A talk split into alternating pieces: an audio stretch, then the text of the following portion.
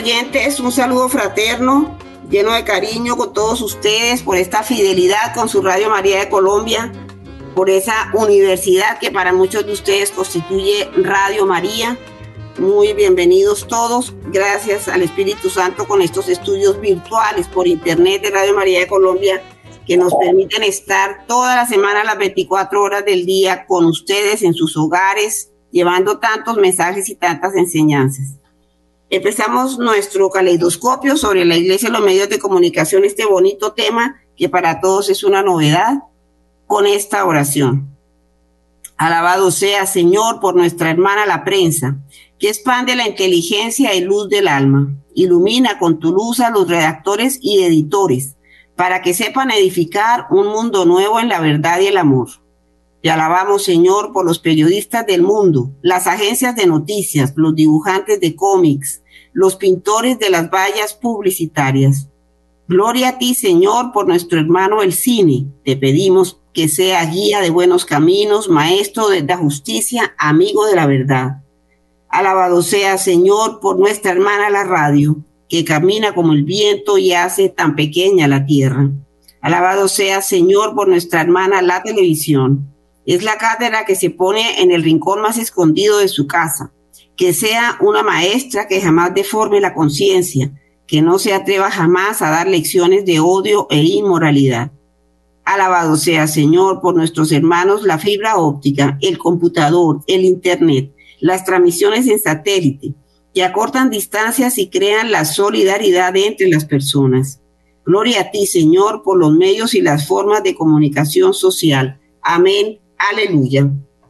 Bueno, damos la bienvenida a nuestro periodista de cabecera, Milcar Hernández, quien siempre, a pesar de sus ocupaciones, saca un ratico para cumplir con este bonito eh, generosidad de su tiempo para Radio María de Colombia. Bienvenido a. Bueno, mi estimada Alida Becerra, amables oyentes de Radio María, reciban como siempre un muy, pero muy cordial saludo. Bueno, hoy todavía con las imágenes frescas de Lisboa eh, la visita del Papa a Portugal nos ha marcado mucho, mi querida Lida de amables oyentes.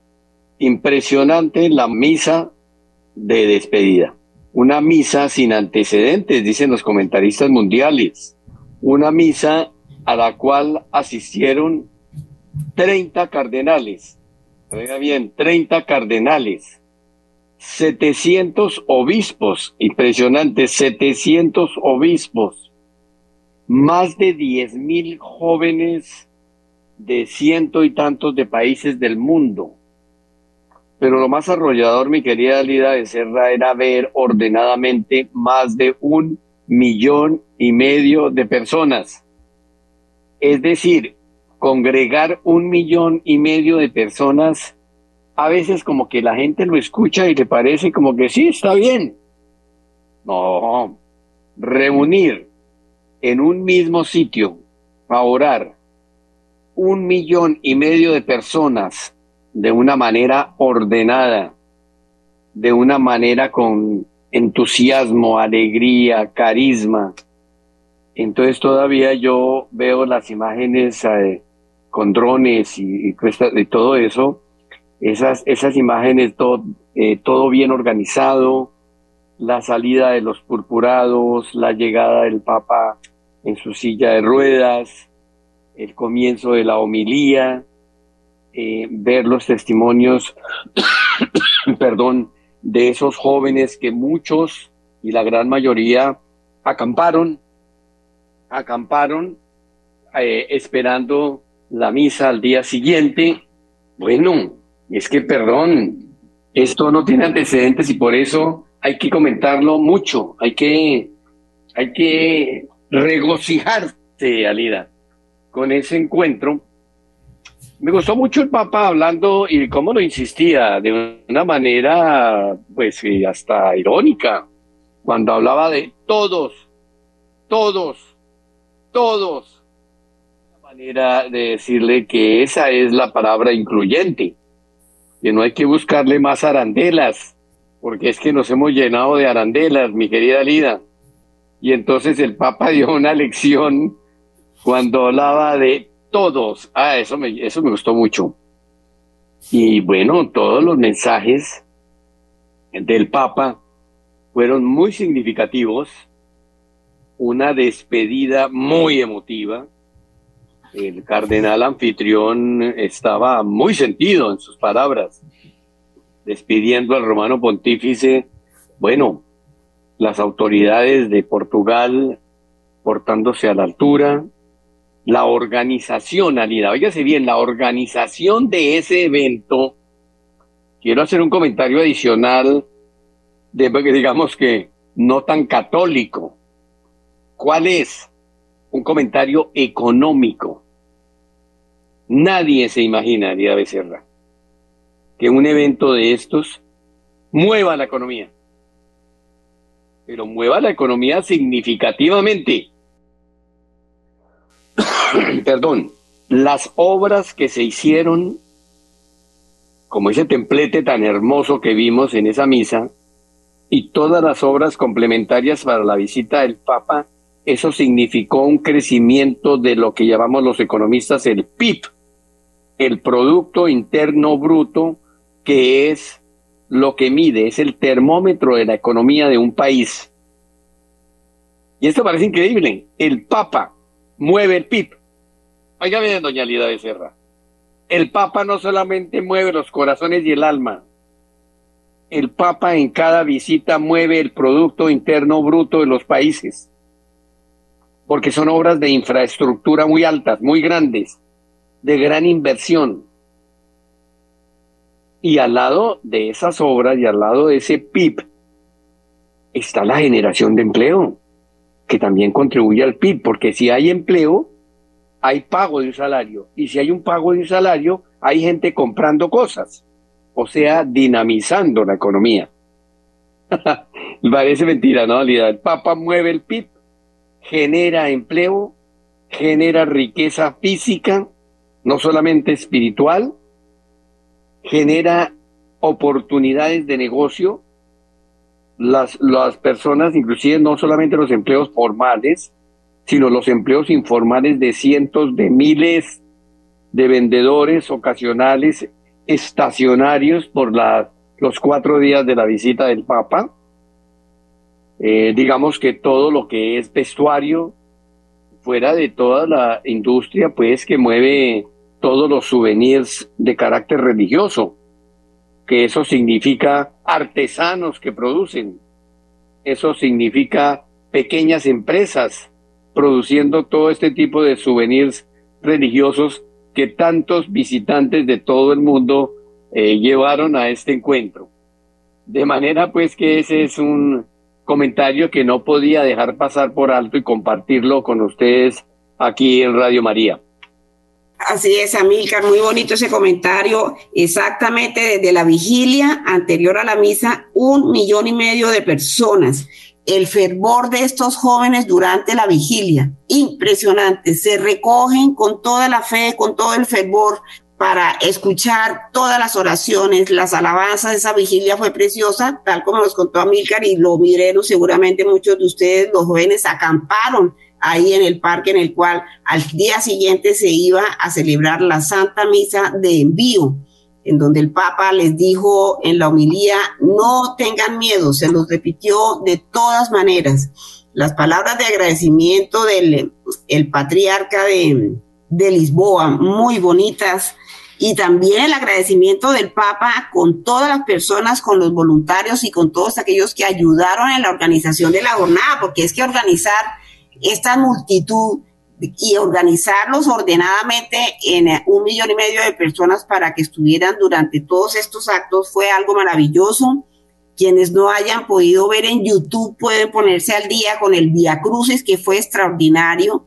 El Via Crucis, la vigilia, la misa de envío, todas las actividades que el Papa eh, compartió con los jóvenes allá en Lisboa, las podemos encontrar y los que no lo hayan podido ver en YouTube está la transmisión completa de todas estas eventos, este acontecimiento que fue maravilloso.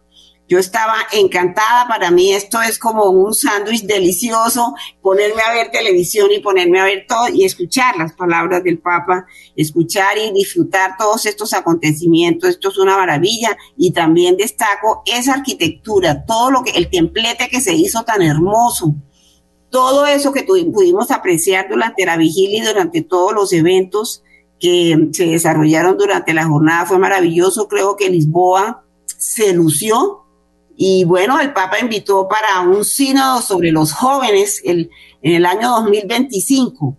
Eh, eso será la próxima, el próximo evento grande con la juventud en Roma. Y después, por supuesto, la Jornada Mundial en Seúl, en Corea del Sur. De manera que, y el Papa, a pesar de su salud, a todas las actividades asistió, no se perdió de nada, compartió lo que más pudo con los jóvenes. Eh, es un esfuerzo del pontífice. Yo pensaba su regreso a Roma, ¿cómo será? ¿Cómo regresará de salud? Porque aunque él vaya en silla de ruedas, etcétera, esto es un esfuerzo. Aún si no estuviera en silla de ruedas, esto es un esfuerzo de un papa no perderse ninguna de las actividades de una jornada mundial de la juventud.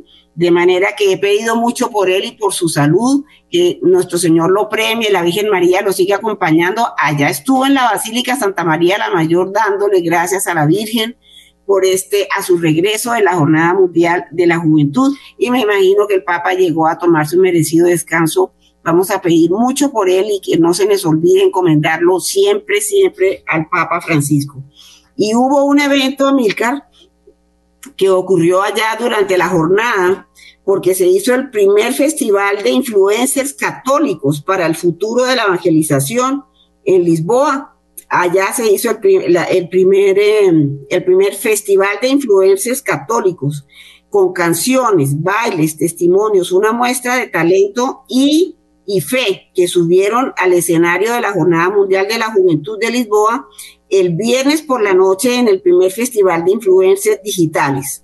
Estas emociones aún estaban a flor de piel luego del encuentro en el Parque Eduardo VII, donde cientos de miles de peregrinos acababan de rezar el Via Crucis, como les cuento, junto con el Papa. Ahora en el Parque de los Cristonautas, en presencia del cardenal Oscar Maradiaga, que era anteriormente el, cardenal de, de Honduras, Jóvenes influenciadores digitales católicos se reunieron para debatir sobre el futuro de las comunicaciones católicas y la necesidad de estar al día y aprovechar los medios digitales para difundir la alegría del Evangelio. Este encuentro fue el segundo de este tipo durante la Jornada Mundial del 2023, luego de eh, eh, eh, celebrar el jueves por la mañana cuando los influencers se reunieron para asistir a la misa en la Universidad Católica Portuguesa, en donde fue todo el debate. Fue un ambiente alegro, el himno con el cual se inauguró el encuentro del viernes por la noche en el Parque de los Cristonautas en Lisboa. Ese himno, queridos oyentes, impregnó el ambiente de la misma alegría vivida desde el inicio de la Jornada Mundial de la Juventud. Monseñor Luso Adrián Ruiz, quien es secretario del Dicasterio para la Comunicación, dio la bienvenida a todos los presentes y los invitó a seguir, a adelantar con valentía y creatividad. Y les dijo lo siguiente, estén unidos entre ustedes, como los apóstoles que iban de dos en dos. Exhortó el prelado antes de lanzar la petición de estar siempre cerca de los obispos, a estar unidos para que seamos una sola iglesia, porque eso es lo que quiere Jesús. Y en coherencia con ello, Monseñor Ruiz señaló que el propio Santo Padre les dedicó un regalo con el mismo deseo, un pequeño olivo, bendecido por él justo el día anterior. Por supuesto, se escucharon testimonios maravillosos. Tres jóvenes influyentes compartieron su experiencia. El primero, Jonathan Romy, que interpretó a Jesús en la película Los Elegidos, que hemos tenido oportunidad de ver por el canal católico TV Familia aquí en Bogotá. Él habló de su fe y de cómo le ayudó a representar al personaje en la película. Imagínense hacer de Jesús. Peter de Laura, otro de los jóvenes, habló sobre cómo su ser un influenciador de Dios en la vida, recordando a los jóvenes que la influencia no debe ser solo para uno mismo, sino para todos. Y por último, también el padre Rob Galea habló de la llamada a la evangelización y de su respuesta. Como músico, el padre Rob también deleitó a los participantes con una de sus canciones basada en la música de Amazing Grace. Y la bendición, el último orador del encuentro fue el cardenal Oscar Rodríguez Maradiaga, de los buenos, maravillosos de los cardenales que ha tenido nuestra iglesia. El cardenal dirigió la oración del grupo de influencers y participantes y les dijo, qué alegría que por fin podamos estar reunidos en este territorio que son los medios digitales para perseverar en nuestra misión. El señor Ruiz pidió al cardenal Maradiaga que impartiera su bendición sobre los medios digitales y evangelizadores. Y luego dijo a los presentes que encendieran las luces de sus celulares para representar la luz de los medios digitales e iluminados por el mar de luces titilantes en la oscuridad, en silencio, los influencers recibieron la bendición. Esto tuvo que ser un momento muy emocionante, querido Amílcar. Por último, la música, canto y baile. Dos conciertos cerraron el Festival de la Música de Acuna y la de los misioneros Shalom, tras lo cual los jóvenes dejaron el Parque de los Cristonautas cantando y bailando como han estado haciéndolo cada tarde y como muy probablemente seguirán haciendo hasta la vigilia del sábado, que como les cuento fue también maravillosa. Amilcar, ¿cómo te parece este festival? Qué maravilla la iglesia tan actualizada y como tan llevando este ritmo tan actual y tan novedoso de los medios digitales. Bueno, entonces voy a hacer varios comentarios sueltos que se me han quedado ahí en el tintero y me los hiciste recordar. Primero, pues obviamente que Lisboa puso la vara muy alta. Le dejó la vara muy alta a Seúl. Porque que Seúl se faje, claro, Seúl es un país muy desarrollado, una potencia económica. De manera pues que la vara la dejó muy alta Lisboa. Pero bueno, otro comentario. En ese comentario ese realmente yo creo que uno de los más significativos. Una joven que recuperó totalmente su vista mm. durante ese certamen. A mí eso me conmocionó. las declaraciones de esta joven en una misa después de comulgar abre sus ojos y recupera totalmente la vista porque si bien no era completamente ciega había pedido había perdido gran parte de su visión y bueno ese fue uno de los comentarios como eh, centrales de ese, de ese encuentro en, en Lisboa, ese milagro, porque indudablemente así fue calificado por todo el mundo eh, ese testimonio de esta joven asistente a ese encuentro. Bueno, la parte musical, mi estimada Lida, era algo sencillamente espectacular. La parte musical, las interpretaciones, los cantos, la instrumentalización, fue algo verdaderamente conmovedor. Un concierto de conciertos al Señor, pero un concierto súper, hiper, mega profesional. Ver jóvenes religiosos, seglares, cantando unos ritmos, entonando, tocando unos instrumentos, verdaderamente conmovedor, conmovedor, conmovedor. Y obviamente que la nota de Francisco, es que Francisco a pesar de su limitación física para moverse y tener 86 años, mostró vitalidad, fuerza. Le dijo a esos jóvenes, aquí estoy, con ustedes, con voz firme. Como dice Alida, con voz firme les digo, no tengan miedo. Me gusta esa frase, el Papa la utiliza mucho, la utilizó aquí en Bogotá. De manera pues que eso como parte que nos hacía eh, digamos, eh, hacer complementar todos los comentarios anteriores. Pero la parte de los influencers, indudablemente, la, la, iglesia se mostró a tono. La iglesia estuvo a tono, no solamente con un majestuoso evento, porque eso hay que verlo también eh, desde el punto de vista material como un gran evento, organizar un super evento, pero la iglesia estuvo a tono en la música, en los conciertos, y el Papa estuvo a tono con la gente, de manera pues que, y lo más importante también es cómo los jóvenes expresaron sus nuevas formas de comunicación. Y la iglesia les dijo, sí señores, abrió la puerta. Señores influenciadores, ustedes son la nueva forma de comunicación. Y la iglesia está aquí para recibirlos. y, la iglesia entiende y comprende que las redes sociales son el nuevo instrumento físico, la nueva vía para la evangelización. Y los influenciadores son los jóvenes dinámicos de todo el mundo que llegaron allá y cumplieron ese encuentro y, y se realizó esa, digamos que esa expresión de reconocimiento a esta nueva forma de comunicación, como es eh, esta nueva profesión de los jóvenes. Es una profesión, es un estilo de vida casi, porque es que ser influenciador no es coger el celular y hacer algo en un momentico. La gente no entiende todavía la dimensión de ser influenciador. El influenciador tiene que vivir en estado de trance todo el día. A ver qué se le ocurre decir, cómo lo va a decir, dónde lo va a decir, para qué audiencias va enfocado ese mensaje, cómo lo va a editar, cómo lo va a adobar. De manera pues que ser influenciador, ser famoso como influenciador y hasta ganar muchos miles de millones de pesos, tampoco es nada sencillo. Por eso me gustó que la iglesia hubiera puesto sobre el tapete esta nueva actividad profesional. Así es, Amílcar, a mí me encantó. Bueno, definitivamente es el evento religioso que más personas congregan en el mundo, la Jornada Mundial de la Juventud, y cada vez más jóvenes quieren asistir a ella. Vamos a escuchar, queridos oyentes, un poquito de música que hemos escogido para este programa y ya regresamos.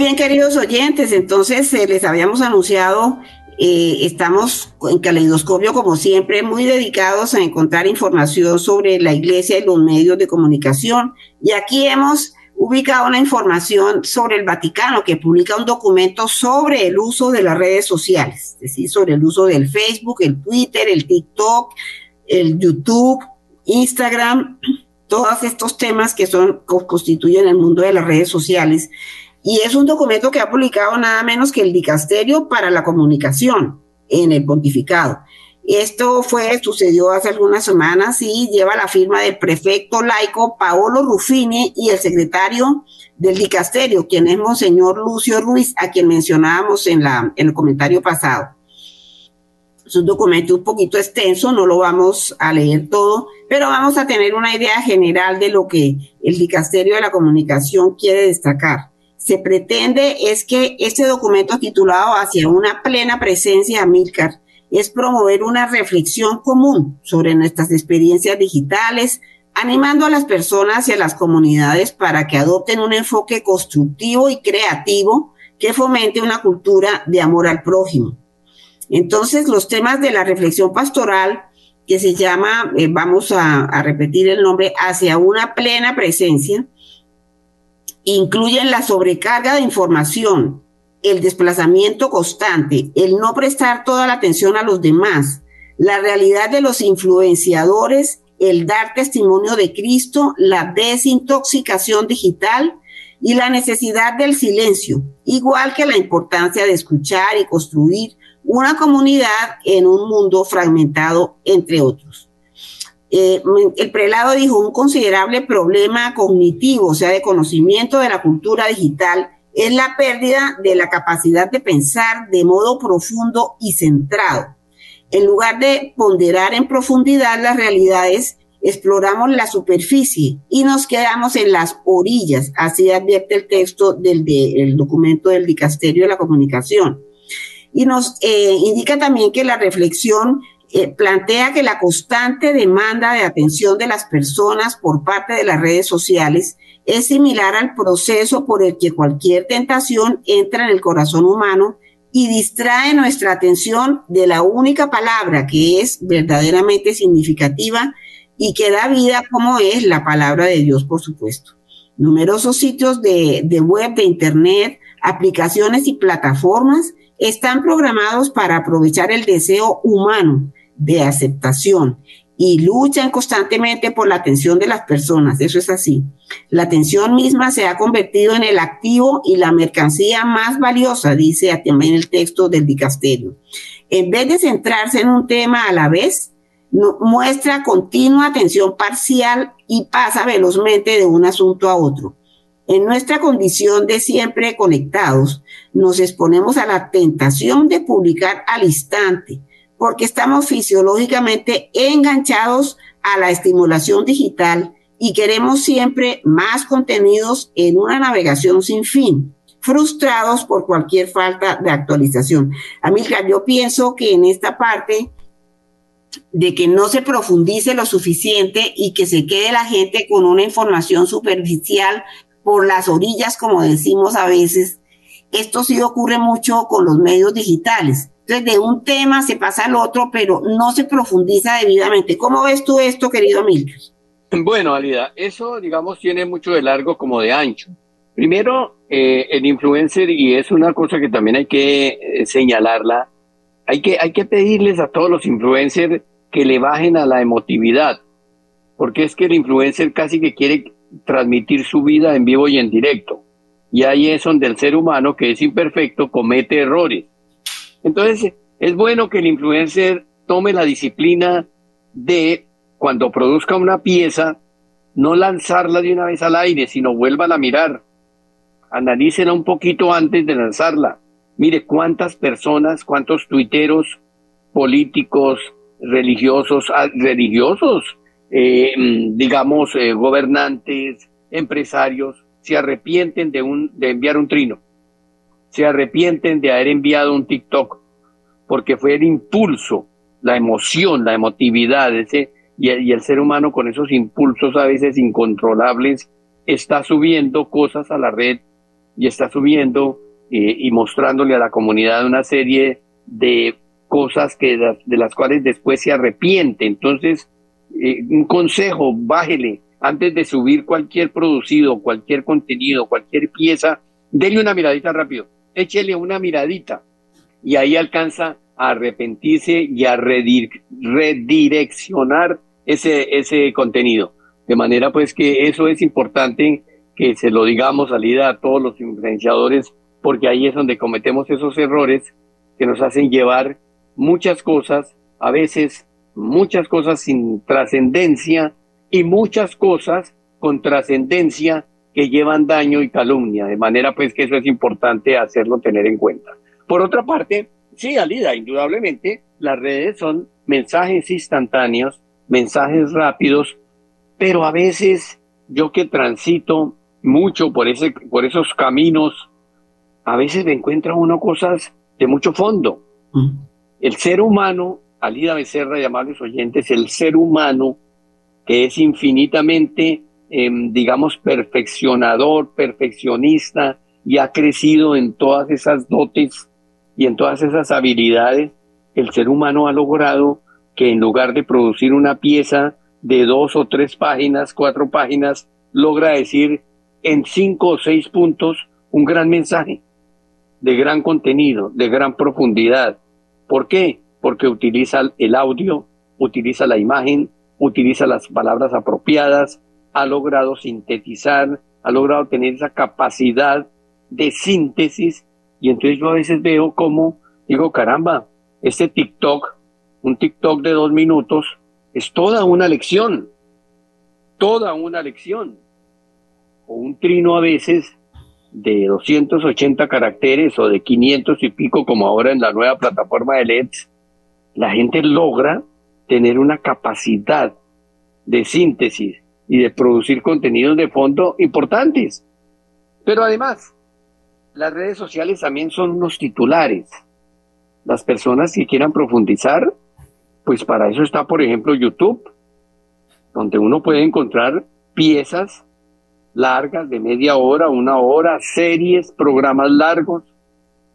De manera pues que ahí hay otra forma de que el que quiera profundizar un tema, pues ahí tiene YouTube para que vaya más a fondo. Es más, tienes en las redes ya el servicio de los lectores de, de ebooks. Ya ni siquiera hay que leerlo, salida. Se pone el audífono y se los leen. Mm. ¿Cuándo nos imaginamos eso? Y además, ¿sabes qué? Gratis. Creo que es una de las cosas bien importantes. Entonces, sí, a veces eh, la profundidad como que uno, uno siente que lo agobia y que la profundidad se está perdiendo. Yo, yo diría que se está transformando. Así es, Amílcar. Eh, eh, a que este artículo 20 de nuestra Constitución, la Constitución del 91, que dice, todo ciudadano podrá fundar medios masivos de comunicación. Tiene ese derecho que es el derecho a la información. Y en ese momento yo recuerdo cuando la Constitución salió, lo que más había eran las emisoras comunitarias al lado de las grandes eh, cadenas de radio. Y esas emisoras comunitarias estaban surgiendo en las regiones como una iniciativa de un grupo de personas de una localidad, de una región, y por supuesto con una ventaja y es que en la región prefieren escuchar la información regional que la nacional. Entonces, yo recuerdo que en ese momento las emisoras comunitarias le estaban quitando mucha audiencia a las grandes cadenas que llegaban también a las regiones, pero con información nacional. Y este artículo 20 estaba estableciendo la posibilidad de que Cualquier ciudadano podía fundar medios de comunicación. Este fenómeno de las emisoras comunitarias, queridos oyentes, que son las emisoras de la localidad, del pueblo, de la región, no las grandes cadenas, estas emisoras fueron clandestinas mucho tiempo en toda Latinoamérica. Colombia se, constituyó en el primer país que después de que se sacó el artículo 20 de la Constitución del 91, cualquier ciudadano podrá fundar medios masivos de comunicación, eso dio rienda para que nuestras comunidades empezaran a hacer el esfuerzo por adquirir unos equipos, tener unos estudios muy pequeños y muy sencillos, pero capaces de transmitir a nivel local y a nivel regional. Y más adelante, porque yo recuerdo que muchas de estas personas llegaban al Ministerio de Comunicaciones, donde en ese momento yo estaba trabajando, y llegaban con sus inquietudes y estableciendo la urgencia y la necesidad de que los legalizaran. O sea, eran emisoras clandestinas en ese momento, después de la constitución del 91, y por supuesto nosotros le encontrábamos en el ministerio gran valor a esta gente por el esfuerzo que hacían y sobre todo la audiencia del pueblo, la audiencia de la región, la concentraban ellos. Por supuesto, las grandes cadenas de radio no estaban de acuerdo con que les quitaran su audiencia y eran, digamos, sus grandes competidores. Y después de mucho tiempo de conversar con ellos, eh, cita con los ministros, con toda el área de comunicación social y comunicación para el desarrollo, allá en el ministerio que hoy es el Ministerio de las Tecnologías de la Información y las Comunicaciones, pues entonces se logró sacar el primer decreto en Latinoamérica que legalizaba estas emisoras. Entonces, es, eh, esto que estamos hablando de que cualquier ciudadano puede fundar medios masivos de comunicación, hoy en día hay que leerlo, es que cualquier ciudadano puede tener su canal de Facebook, su canal de Instagram, su canal de TikTok y todas las posibilidades que ofrecen las autopistas de la información para que un ciudadano libremente exprese su opinión y sus comentarios. Por esa razón, hay que tener tanto cuidado con cualquier comentario que veamos porque el hecho de que esté en Facebook no quiere decir que sea verdad. Es la opinión y una información que puede ser tendenciosa de un ciudadano que tiene un canal de Facebook y que puede ser un, influenciador que tiene muchos seguidores. Ojo, siempre hay que estar atentos a que todo lo que sale en Facebook o lo que los comentarios en Twitter, lo que se manda por TikTok, no todo corresponde a la verdad. Hay que siempre sopesar lo que estamos mirando y un poquito comparar, porque así como yo puedo tener un canal de Facebook, mi vecino, mi pariente, mi compañero de trabajo puede tenerlo y puede ahí escucharse muchas opiniones y se puede presentar la verdad de muchas formas, que es el peligro de que cualquier ciudadano puede poner medios masivos de comunicación es porque puede no ser fiel siempre a la verdad. Como les contaba, pues estas emisoras comunitarias hoy están en Colombia legalizadas, así como Colombia fue el primer país que les puso un decreto y un piso legal a estas emisoras, pues ya después otros países se colgaron, pero esto fue un esfuerzo y un proceso, como siempre, un proceso que fue madurando, madurando, intercambiando muchas opiniones, los ministros también viendo el valor de las emisoras comunitarias, y ya hoy en día es toda una posibilidad y a nivel del, del de los pueblos, digamos, se tiene una información muy local que a ellos les encanta. Les encanta privilegiar lo local, lo regional sobre lo que son las, la información nacional que mueven las grandes cadenas de radio. Escuchemos un poquito de música, queridos oyentes, y ya continuamos.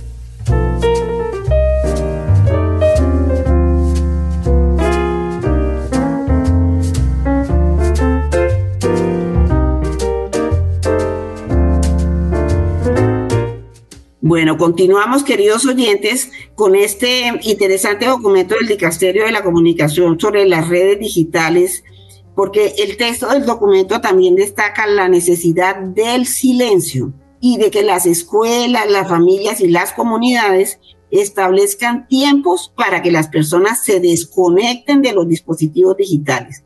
Y advierte asimismo que el espacio para la escucha, para la atención y el discernimiento de la verdad es cada vez más escaso. Sin silencio ni espacio para pensar, para pensar despacio, dice aquí, en profundidad y con un propósito, corremos el riesgo de perder no solo las capacidades cognitivas, sino también el espesor de nuestras interacciones, tanto con los demás como con Dios. Y así nos sigue eh, hablando de algunas trampas, dice aquí el documento, coloca banderas rojas ante las trampas que se deben evitar con las redes sociales, como el discurso agresivo y negativo compartido bajo el manto del seudónimo. Así, si uso un seudónimo, la gente no va a saber quién soy yo. A lo largo de las autopistas digitales, muchas personas resultan heridas por el odio y la división. No podemos ignorarlo, no podemos ser tan solo pasantes silenciosos. Para humanizar los ambientes digitales, no debemos olvidar a quienes se quedan atrás. Solo podemos ver lo que está sucediendo si miramos desde el punto de vista del hombre herido de la parábola del buen samaritano.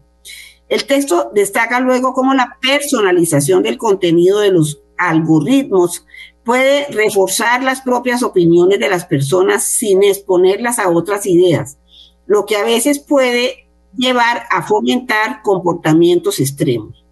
También plantea preocupaciones sobre cómo las empresas de redes sociales tratan a las personas como mercancías, cuyos perfiles y datos se venden y precisa que las redes sociales no son gratis. Estamos pagando con minutos de nuestra atención y bytes de nuestros datos, es, es información de nuestros datos.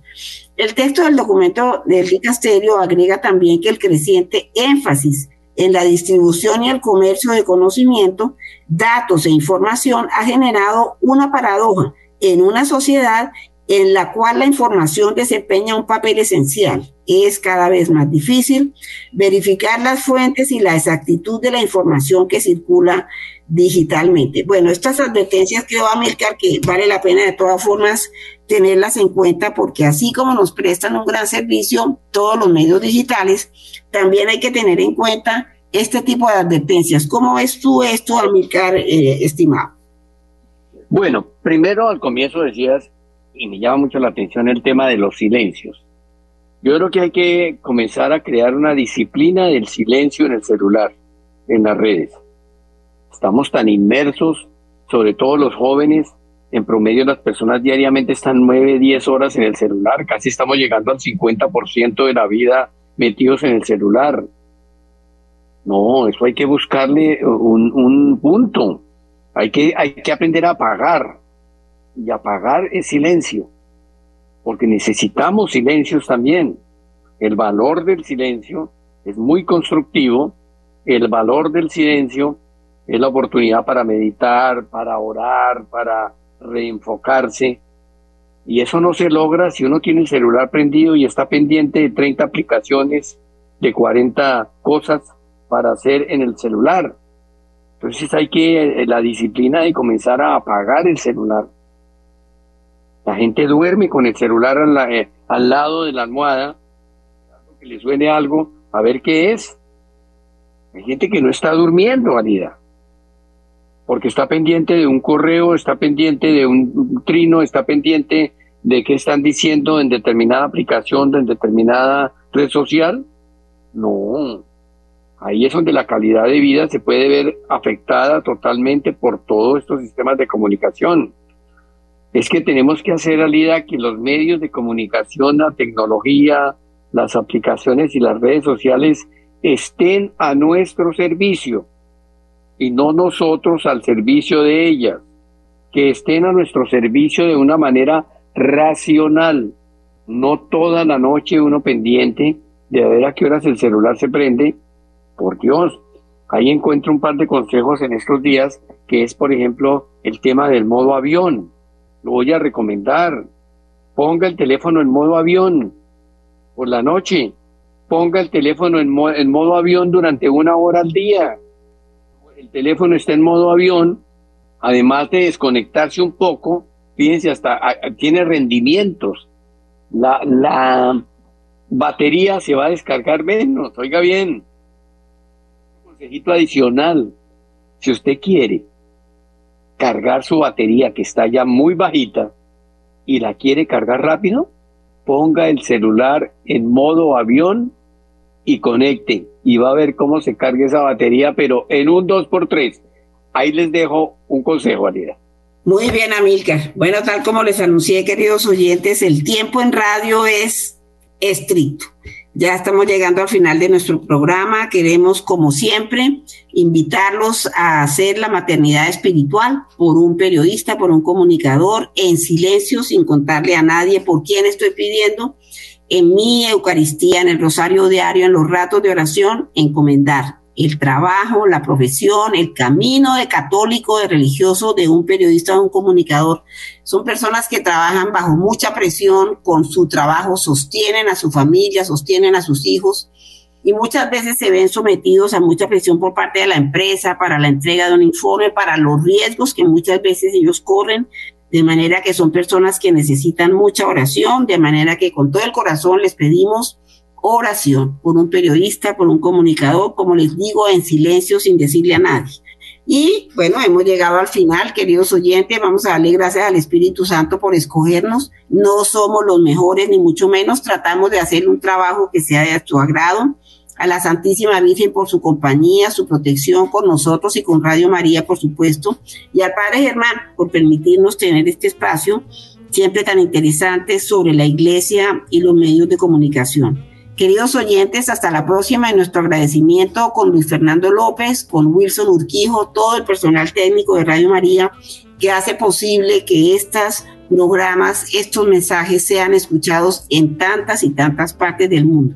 Queridos oyentes, hasta la próxima. Amilcar, nuestro agradecimiento y que nuestro Señor nos bendiga todo el trabajo y todas nuestras actividades. Hasta pronto.